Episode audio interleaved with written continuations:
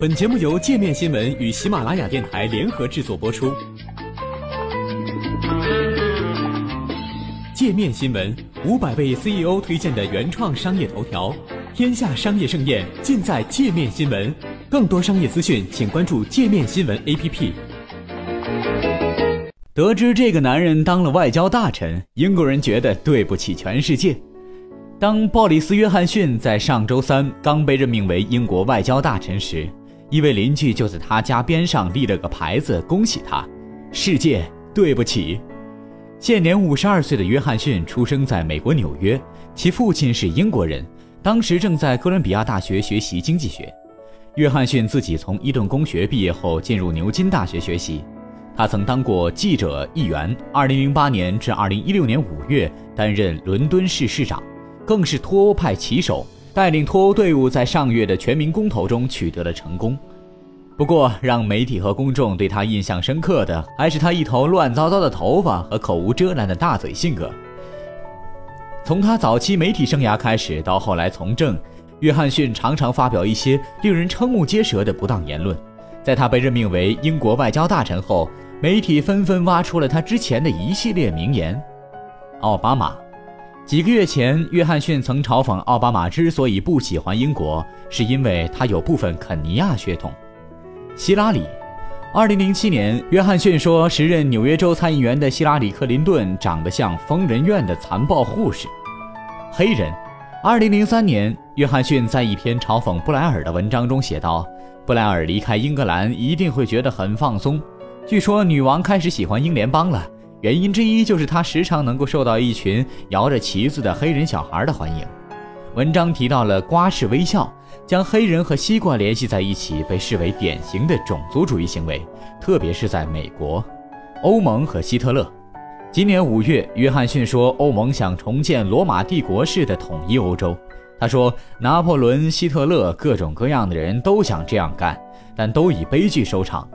欧盟通过别的方式也在做这样的尝试。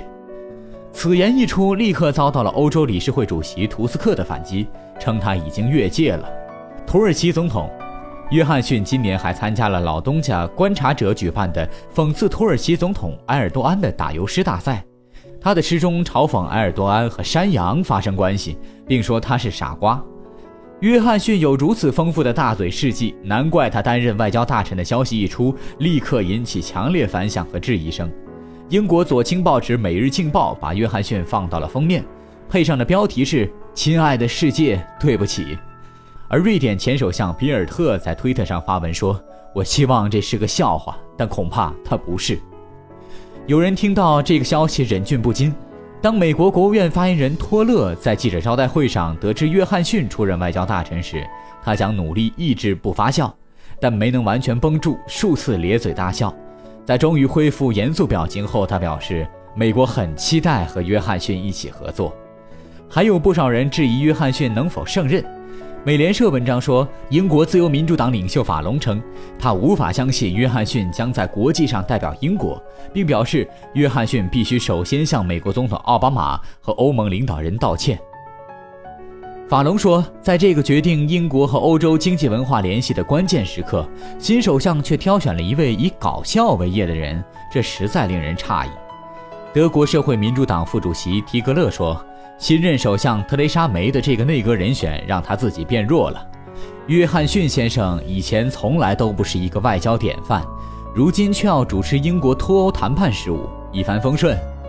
土耳其总理伊尔德勒姆也为约翰逊出任外交大臣送上了祝福，愿神帮助他改造他。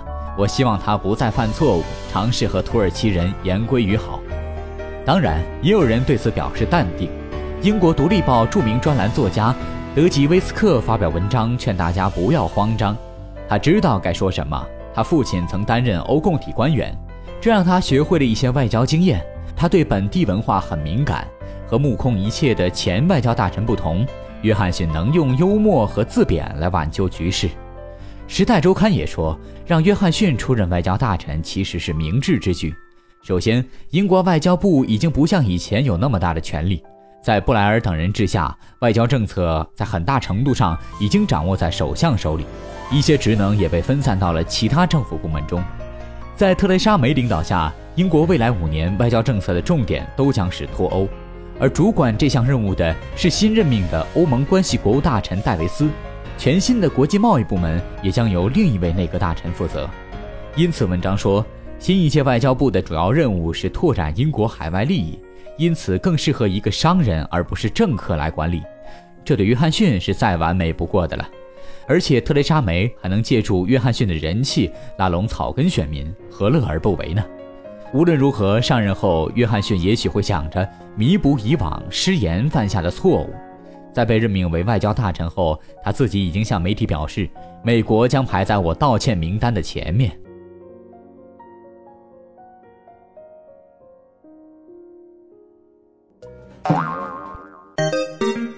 还想了解更多世界各地的商业趣闻，请关注“界面天下”频道微信公众号“最天下 The Very World”。